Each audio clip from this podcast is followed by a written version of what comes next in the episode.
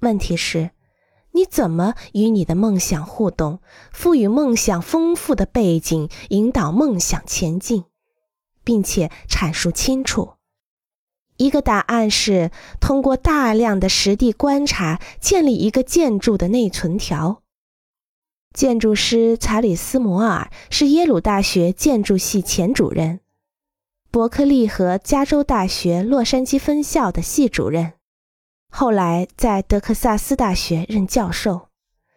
他描述他的建筑学教育方法是：把学生带到一个建筑所在地。并聆听人们的讲解，通过旅行、阅读、绘图、理论分析、深入思考、交谈来观察和理解建筑是非常关键的。当然，最重要的学习来自视觉。